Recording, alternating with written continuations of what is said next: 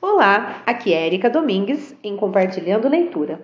Estamos lendo o livro A Menina que Roubava Livros, de Marcos Zussac. E hoje nós vamos iniciar a parte 4, que tem o título O Vigiador, e que vai apresentar o acordeonista, um cumpridor de promessas, uma boa menina, um lutador judeu, a ira de rosa, uma preleção, um dorminhoco, a troca de pesadelos e algumas páginas do Porão. Então vamos iniciar aqui com um título, né? Uma, um, o primeiro título que é O Acordeonista. Então vamos lá. O Acordeonista, a vida secreta de Hans Huberman. Havia um rapaz parado na cozinha. A chave em sua mão parecia enferrujar-se em sua palma. Ele não disse nada parecido com olá, nem por favor me ajude, nem qualquer outra dessas frases esperáveis. Fez duas perguntas.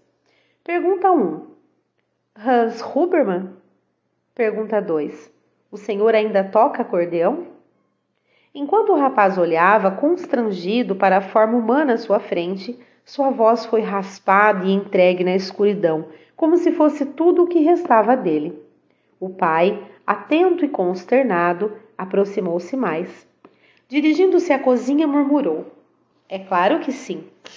Tudo remontava a muitos anos antes, à Primeira Guerra Mundial. São estranhas essas guerras, cheias de sangue e violência, mas também cheias de histórias igualmente difíceis de esquadrinhar. É verdade, murmuram as pessoas. Não importa se você não acreditar, foi aquela raposa que me salvou a vida. Ou então, eles dois morreram, um de cada lado de mim, e fiquei lá de pé, o único que não levou um tiro entre os olhos. Por que eu? Por que eu e não eles? A história de Hans Huberman era desse tipo. Quando a achei nas palavras da menina que roubava livros, percebi que ele e eu já nos tínhamos cruzado, aqui e ali, durante aquele período, embora nenhum de nós houvesse marcado um encontro. Pessoalmente, eu tinha muito trabalho a fazer. Quanto a Hans, acho que ele fazia todo o possível para me evitar. A primeira vez que estivemos nas imediações um do outro, Hans tinha 22 anos e combatia na França. A maioria dos rapazes de seu pelotão estava ansiosa por lutar. Hans não tinha tanta certeza. Hans não tinha tanta certeza. Eu tinha levado alguns deles pelo caminho, mas pode-se dizer que nunca chegara nem perto de encostar em Hans Huberman. Ou ele tinha muita sorte, ou merecia viver, ou havia uma boa, uma boa razão para que vivesse. No exército, ele não se destacava num extremo nem no outro. Corria medianamente, escalava medianamente e era capaz de atirar com pontaria suficiente para não afrontar seus superiores. E não, e não se destacava o bastante para ser um dos primeiros escolhidos a correr direto para mim. Uma observação pequena, porém digna de nota. Ao longo dos anos, vi inúmeros rapazes que pensam estar correndo para outros rapazes. Não estão, eles correm para mim. É, vou fazer uma observação. É interessante, né, o fato da morte estar narrando essa história e a maneira como ela, como ela narra. Realmente, ela tem, tem um quesinho assim de, de ironia, vamos dizer, ou né, de sarcasmo na, na, na fala dela. Muito bem, vamos continuar. Fazia quase seis meses que ele estava na guerra quando foi parar na França, onde, à primeira vista, um estranho acontecimento salvou sua vida. Outra perspectiva sugeriria que, no contrassenso da guerra, aquilo fez perfeito sentido. Grosso modo, seu período na Grande Guerra o deixara atônito, desde o momento em que entrara no exército. Parecia um seriado dia após dia, dia após dia, após dia. A conversa dos projéteis, homens descansando, as melhores piadas obscenas do mundo, suor frio, o amiguinho maligno ultrapassando os limites da hospitalidade nas axilas e nas calças. O que ele mais gostava era dos jogos de baralho, seguidos pelas poucas partidas de xadrez, embora fosse absolutamente ridículo em todos. E da música, sempre a música. Foi um homem um ano mais velho que ele, um judeu alemão chamado Erich Vandenburg, quem lhe ensinou a tocar acordeão. Aos poucos, os dois tornaram-se amigos, graças ao fato de que nenhum deles estava terrivelmente interessado em combater. Preferiam enrolar cigarros a se enrolar na neve e na lama. Preferiam lançar dados a lançar projéteis. Uma sólida amizade alicerçou-se no jogo, no fumo e na música, para não falar no desejo comum de sobrevivência.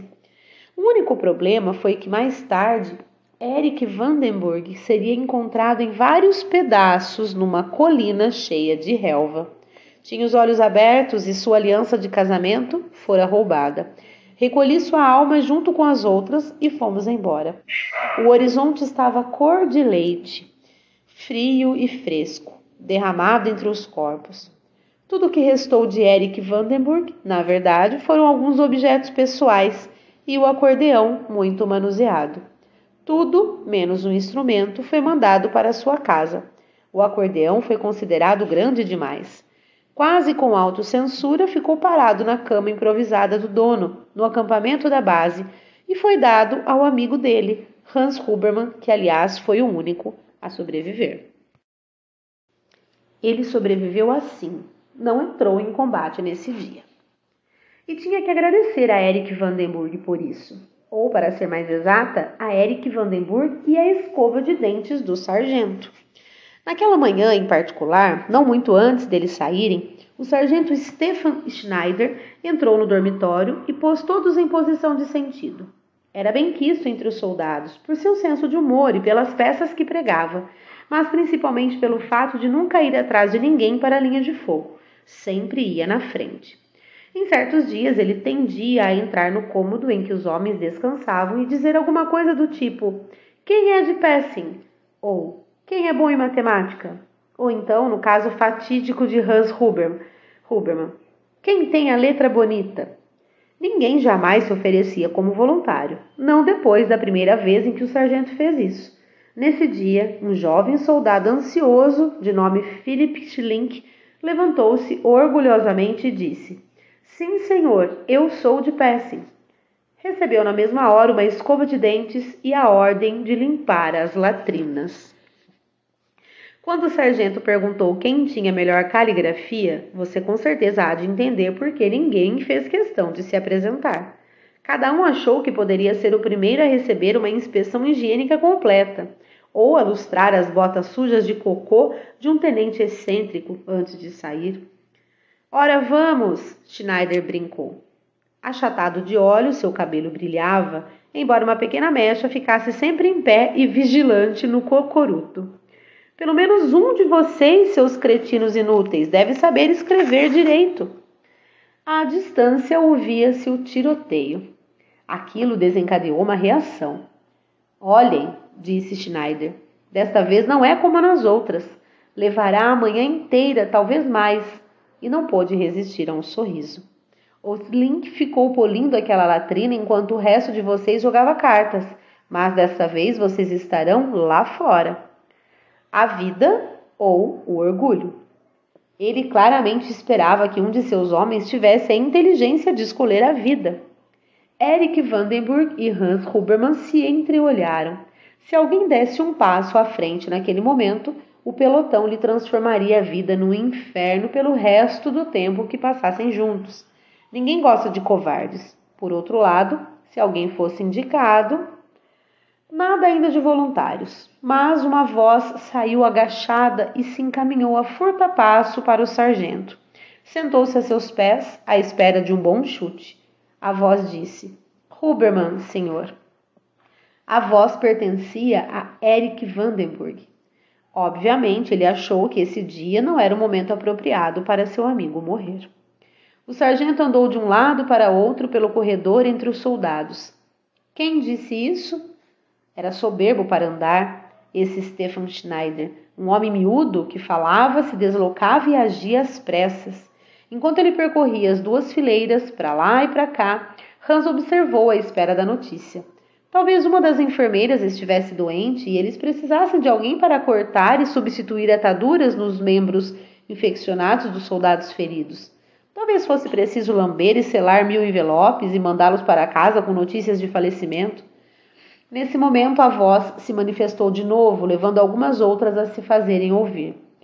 Huberman, disseram em eco.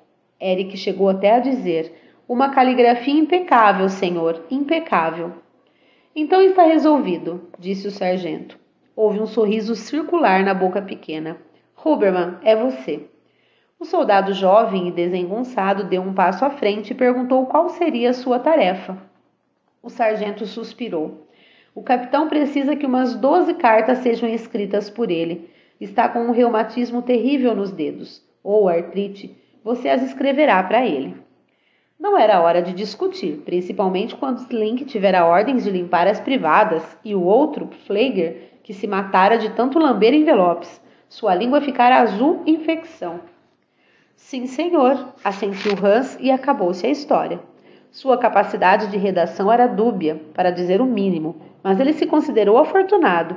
Escreveu as cartas o melhor que pôde, enquanto o resto dos homens entrava em combate. Nenhum deles voltou. Essa foi a primeira vez que Hans escapou de mim, na Grande Guerra. Uma segunda fuga ainda estava por vir, em 1943, em Essen. Duas guerras para duas fugas. Uma vez jovem, outra na meia idade. Não são muitos os homens que têm a sorte de me tapear duas vezes. Ele carregou consigo o acordeão durante toda a guerra.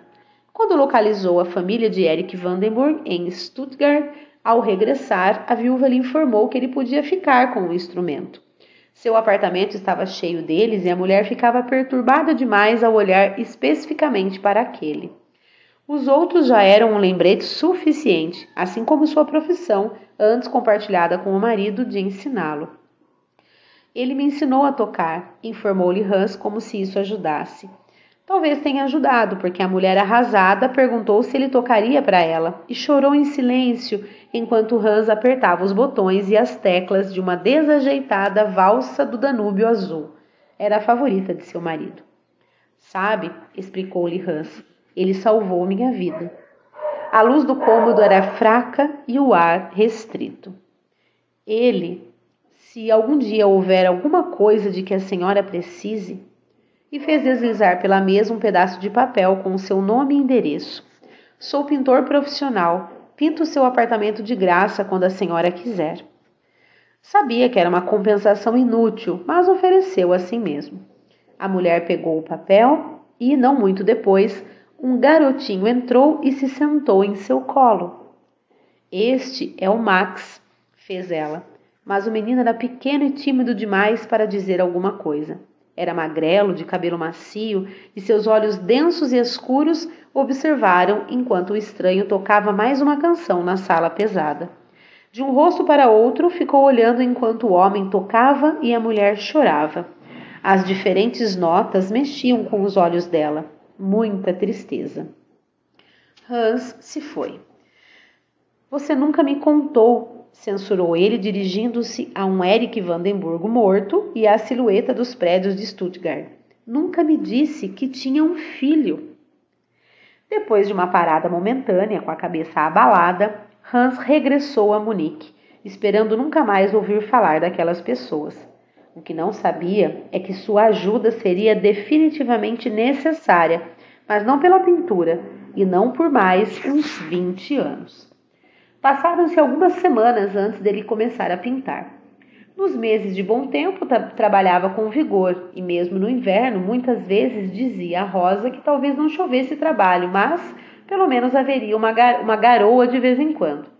Durante mais de uma década tudo funcionou nasceram Hans Jr. e Trude, que cresceram fazendo visitas ao pai no trabalho, jogando tinta nas paredes e limpando pincéis.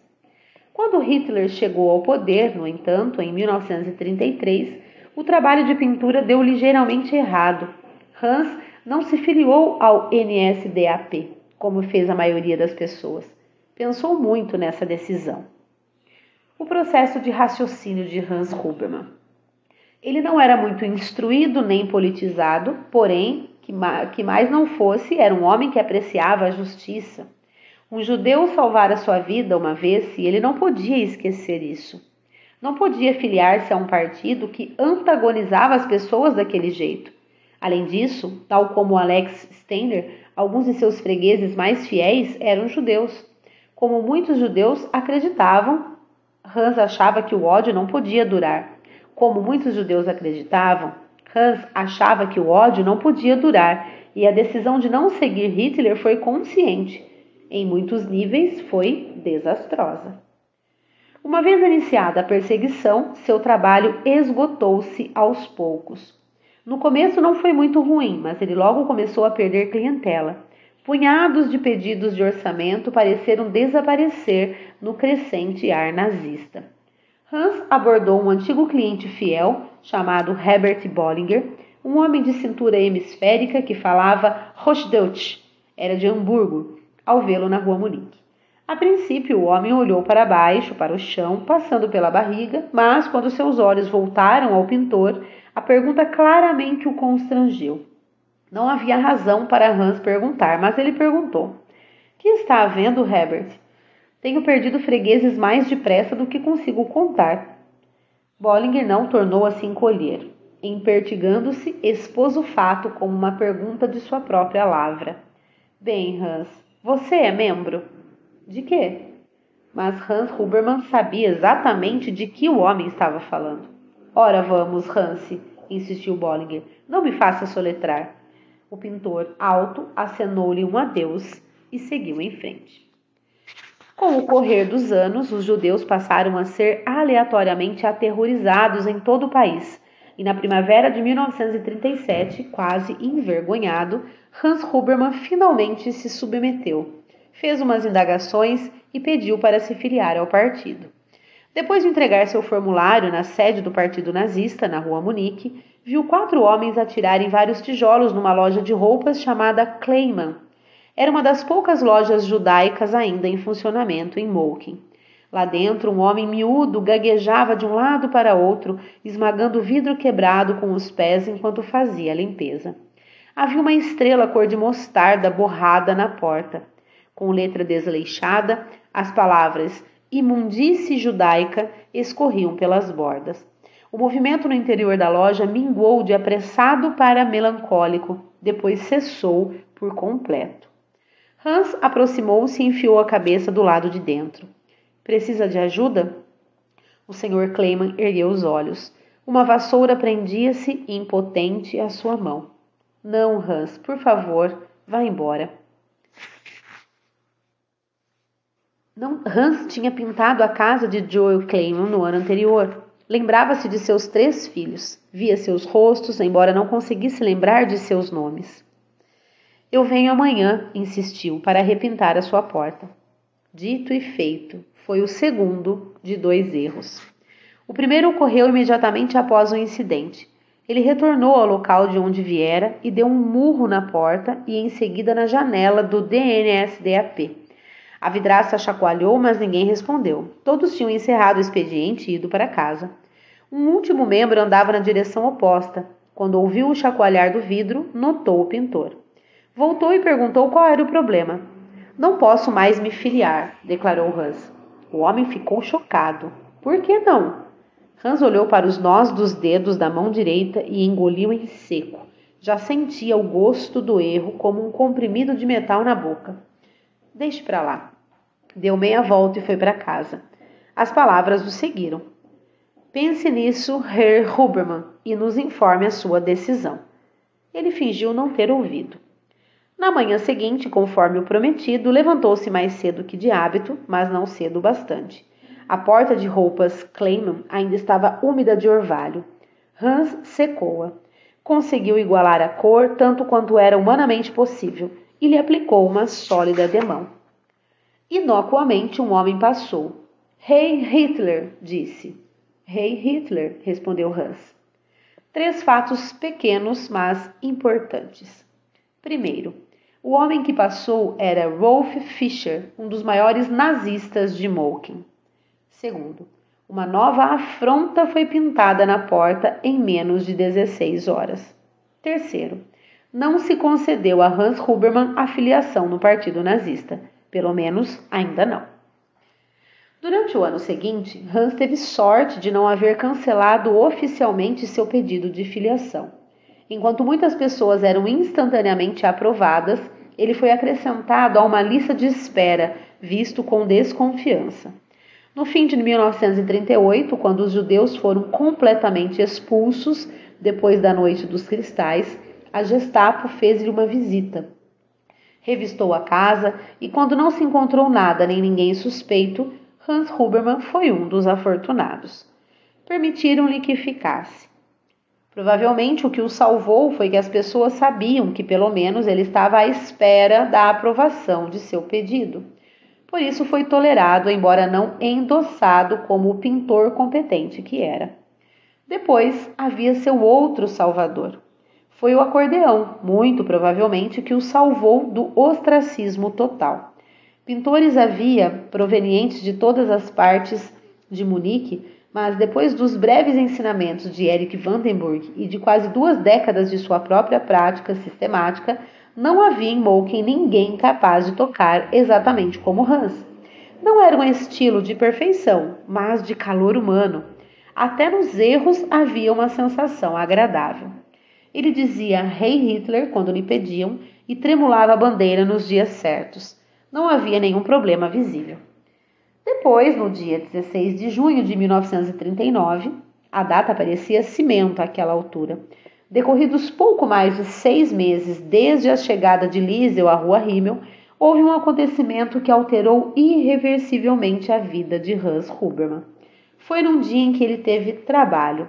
Saiu de casa às sete da manhã em ponto. Foi puxando sua carroça de tintas sem se dar conta de estar sendo seguido. Quando chegou ao local da obra, um jovem estranho aproximou-se. Era louro, alto e sério. O par se entreolhou. O senhor seria Hans Hubermann? Hans deu-lhe um simples aceno de cabeça. Procurava uma brocha. Sim, seria. O senhor por acaso toca acordeão? Dessa vez Hans parou, deixando o pincel onde estava. Tornou a fazer um aceno. O estranho esfregou o queixo, olhou em volta e disse com grande calma, porém com toda a clareza: O senhor é um homem que gosta de cumprir promessas? Hans pegou duas latas de tinta e o convidou a sentar numa delas. Antes de aceitar o convite, o rapaz lhe estendeu a mão e se apresentou. Meu nome é Kugler, Walter, venho de Stuttgart. Sentaram-se e passaram uns 15 minutos conversando baixinho, combinando um encontro para mais tarde à noite. Muito bem, finalizamos aqui o primeiro título desta parte 4 né, do livro. É, eu achei que eu pudesse fazer duas leituras de dois títulos, mas acabou se estendendo um pouco. E eu tô vendo. Bom, se bem que o, o próximo eu vou ler sim, gente. O próximo só tem uma página, meia página, aliás. Então vamos, vamos continuar, vamos ler mais um título que é Uma Boa Menina. Então vamos lá. Em novembro de 1940, quando Max Vandenburg chegou à cozinha da rua Rimmel, número 33, tinha 24 anos. Sua roupa parecia vergá-lo com o peso e seu cansaço era tamanho que uma coceira poderia parti-lo ao meio. Ele parou no vão da porta, trêmulo e abalado. O senhor ainda toca acordeão? É claro que a pergunta, na verdade, era: O senhor ainda está disposto a me ajudar? O pai de Liesel andou até a porta da frente e a abriu. Com cautela, olhou para fora, de um lado e do outro, e voltou. O veredito foi: nada. Max Vandenburg, o judeu, fechou os olhos e se curvou um pouco mais para a segurança. A própria ideia era ridícula, mas ele a aceitou assim mesmo. Hans certificou-se de que as cortinas estavam bem fechadas. Não poderia aparecer nenhuma fresta. Enquanto ele o fazia, Max não aguentou mais. Agachou-se e cruzou as mãos. A escuridão o atingiu.